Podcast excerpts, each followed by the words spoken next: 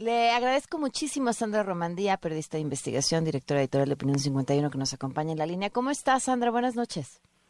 Hola, muy buenas noches, Pamela. Pues eh, contenta de saludarte a ti y a, tu auditorio. Oye, a ver, abordar desde un montón de lugares el tema de la tragedia del metro. Primero, por supuesto, desde la voz de las víctimas, eh, después lo que tienen que decir eh, quienes estarían encargados de garantizar la seguridad al interior del metro, o incluso será desde la voz de la Guardia Nacional.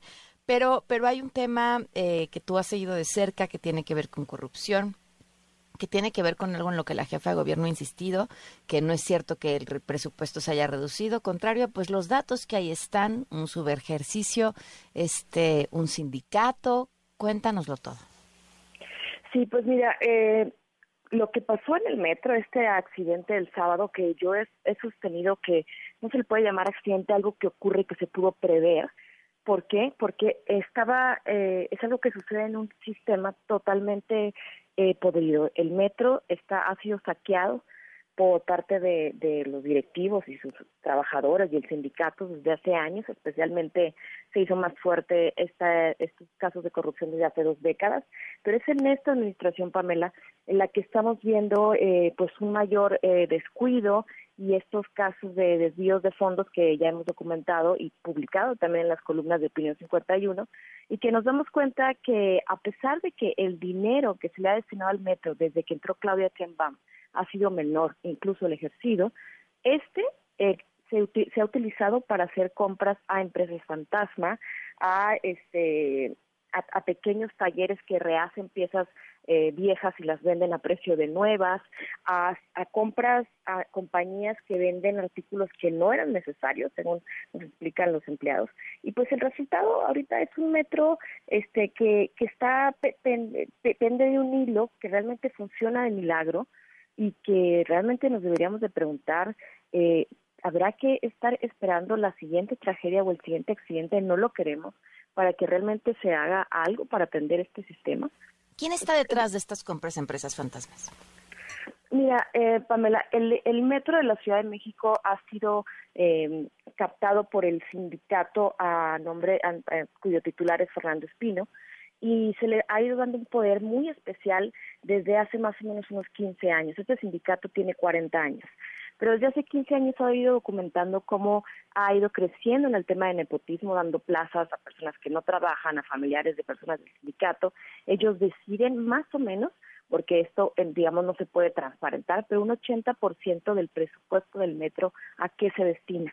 Controlan compras, controlan adquisiciones, controlan este, las licitaciones, las adjudicaciones y eh, controlan eh, cómo se va a operar esto dentro del metro, porque claro, ellos son los que palomean las plazas, mueven las plazas, manejan el, los recursos que les da el gobierno al sindicato así de manera libre. Por decirte algo, en 2022 se gastaron 26 millones de pesos en festejos, ¿no?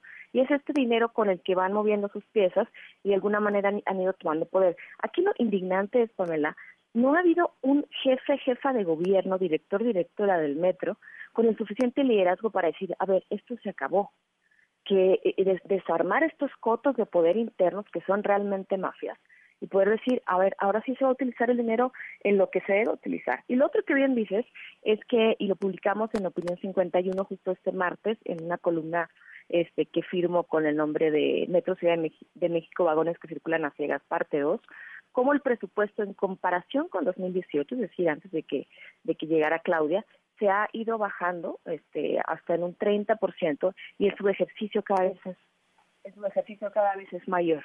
Entonces, este subejercicio, por supuesto, que indigna porque se dice que no hay dinero, pero a la vez este dinero termina regresándose a las arcas de la tesorería y entonces se pierde el rastro, ¿no? Porque no se utilizó. Nos comentaba la persona que habíamos entrevistado, eh, ex trabajador del metro, cómo también eh, estas empresas vendían las mismas refacciones que ya estaban en el almacén. Sí, exactamente. Pero como no había un control alguno sobre lo que se tenía, pues podían volver a revender lo que ya tenían. Exactamente, y lo que pudimos documentar es eso, también incluso estas piezas que quitan se llama canibalismo, ¿no? A los trenes este, que van parando, etcétera, se los pasan a estas empresas y esas empresas se lo vuelven a vender al metro, a lo mejor este con una soldadura, con, con un arreglo ahí que le llaman piezas hechizas y las venden a precio a precio alto, o sea, no cualquier cosa. Es, hay una mafia interna, hay investigaciones dentro del metro de, de empleados que se han robado motores motores que pesan toneladas, o sea, tiene que haber ahí toda una cadena de complicidad y de operación para... Pues un circuito cerrado de televisión del metro, ¿no? Que, que debería de tener, supongo. Sí, exactamente. Por eso la gran pregunta es ahora con la Guardia Nacional, ¿qué tanto se va a poder eh, o qué va a pasar realmente este vale la pena que estén tantos elementos en un país tan violento donde realmente se necesitarían elementos de la Guardia Nacional en las zonas violentas para resguardar el metro cómo o sea para meterse en el en el puesto central de control para estar indagando en las oficinas qué piezas cambian o qué, exacto. Para revisar mecánicamente las fallas dónde están las deficiencias. Sandra y qué qué qué responde el gobierno de la Ciudad de México, la dirección del metro, sobre estos señalamientos contra el sindicato? El, el, el, perdón, el gobierno de la Ciudad de México, yo creo que apenas empieza una, una respuesta frontal contra lo que ha sido el sindicato y su poder todos estos años, ¿no? Cuando nosotros hemos publicado estas investigaciones que revelan eh, la corrupción y los desvíos de fondos, el metro siempre ha contestado diciendo que se va a investigar de manera oficial. Y de manera extraoficial culpa al sindicato. El problema es que esto se vuelve un juego de pelota absolutamente absurdo en el que se están tirando eh, la bola de un lado hacia otro. Y luego el sindicato eh, sale a decir que ellos son las víctimas, que tienen, que tienen eh, pruebas, y, lo creo también, del descuido y deterioro de mantenimiento y falta de recursos, y al final, pues vuelvo a lo mismo, no hay un liderazgo que ponga orden y que diga, a ver, realmente vamos a eh, levantar este metro que se está cayendo, que se está muriendo, y que aparte, Pamela, estamos en un momento crucial porque la, muchos de los trenes, más o menos un 70%, están cruzando ya su vida útil y muchos ya la cruzaron desde hace mucho. Solo los trenes, eso más las piezas, más todo lo que hay detrás.